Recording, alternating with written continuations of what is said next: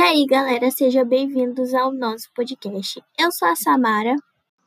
E eu sou a Melissa. E hoje a gente vai falar sobre antes e depois da Segunda Guerra Mundial.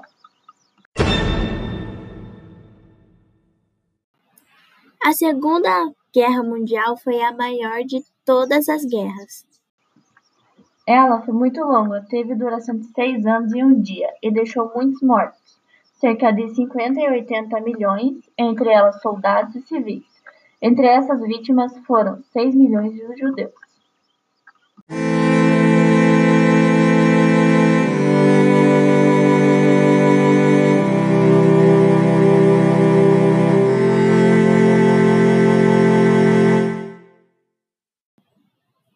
As alianças da guerra foram divididas entre aliados e eixo.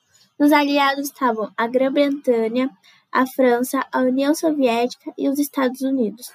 No eixo estava Alemanha, Itália e Japão. Um dos principais comandantes dessa catástrofe foi Adolf Hitler.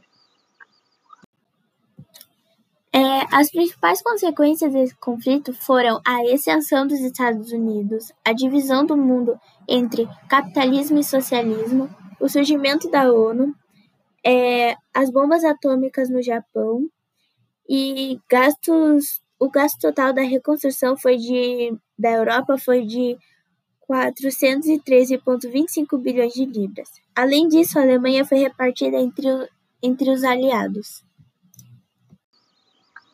Foi a partir da Segunda Guerra Mundial, especificamente a partir do ano 1950, que a população mundial cresceu consideravelmente. Esse crescimento foi observado principalmente em países subdesenvolvidos. Muitos desses países dobraram sua população em menos de três décadas. A população mundial no início do século XX era de 1 bilhão e 6 de pessoas. Ao final desse século atingiu 6 bilhões de habitantes.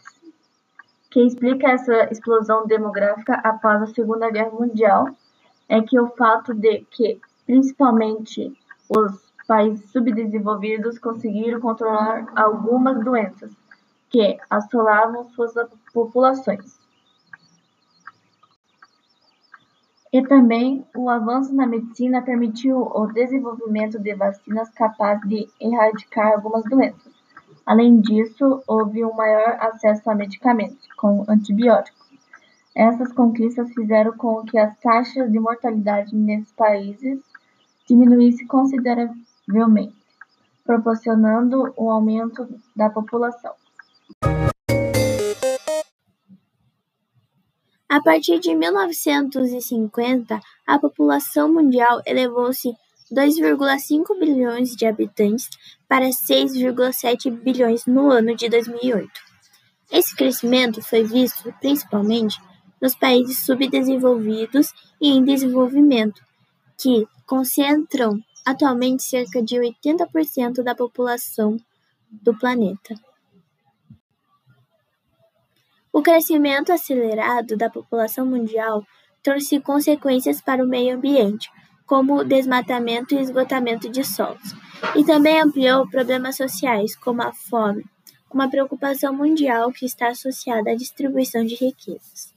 A ONU declarou que 842 milhões de pessoas são atingidas pela fome no mundo, e a maior parte dessas pessoas, espe especificamente 826 milhões, vive em países subdesenvolvidos. A ONU também estima que, em um, que em uma em cada oito pessoas está sob condições de, condições de subnutrição no mundo.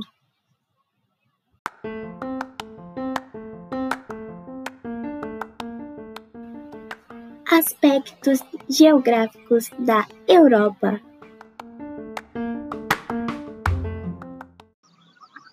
Após a Primeira Guerra e antes do início da Segunda Guerra Mundial, surge nosso país pós-conflito de 1914 a 1918. A Polônia apresenta configuração territorial diferente dos dias atuais, onde se sobressai o chamado Corredor Polonês que era uma saída para o Mar Báltico.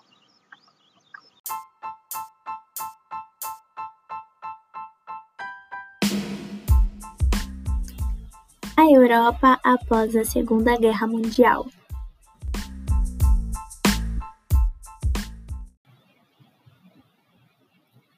As zonas de influência dos países vencedores. De um lado, os Estados Unidos, bloco capitalista, Europa Ocidental, e do outro, a União das Repúblicas Socialistas Soviéticas, bloco socialista, leste europeu. Leste europeu.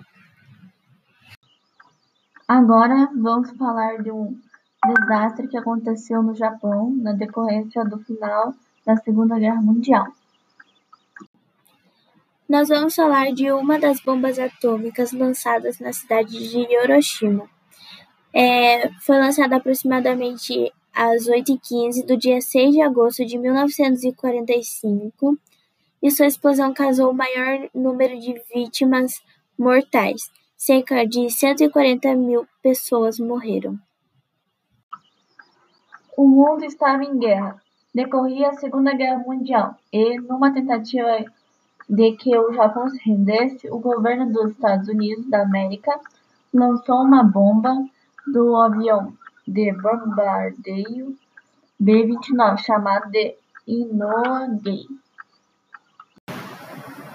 Um dos idealizadores da bomba atômica foi Albert Einstein. Ele foi sequestrado depois da crise alemã e foi levado para os Estados Unidos e os americanos forçaram ele a fazer bombas, que foram lançadas em Nagasaki.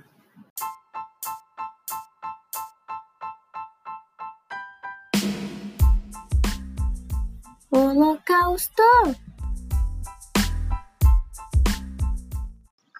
Holocausto é o nome que se dá para o genocídio cometido pelos nazistas ao longo da Segunda Guerra Mundial e que vitimizou aproximadamente 6 milhões de pessoas, entre judeus, ciganos, homossexuais, testemunhos de Jeová, deficientes físicos e mentais, e opositores de políticos, etc. De forma, o grupo mais vitimizado no Holocausto foi o dos judeus. Estes, por sua vez, preferem se referir a esse genocídio como Shoah, que em hebraico significa catástrofe. Os campos de extermínio desenvolveram um método que foi utilizado em larga escala pelos alemães contra os judeus: o uso de câmaras de gás. A princípio, as câmaras de gás construídas assassinavam as pessoas com o uso de monóxido de carbono. As vítimas eram encaminhadas para chuveiros, mas em vez de água saía o gás da tubulação, matando as vítimas de asfixia. Ao todo, nesse programa de extermínio, as pessoas inválidas foram, mo foram mortas 70.273 pessoas até agosto de 1941, quando o programa foi interrompido. Esse programa foi exportado uma dimensão muito maior para a solução final, o Programa de Extermínio dos Judeus. O desenvolvimento do projeto de uso de câmaras de gás para o extermínio dos judeus foi designado para Odilo Globovnik, que trouxe, para, que trouxe parte da equipe responsável pelo projeto de extermínio dos inválidos.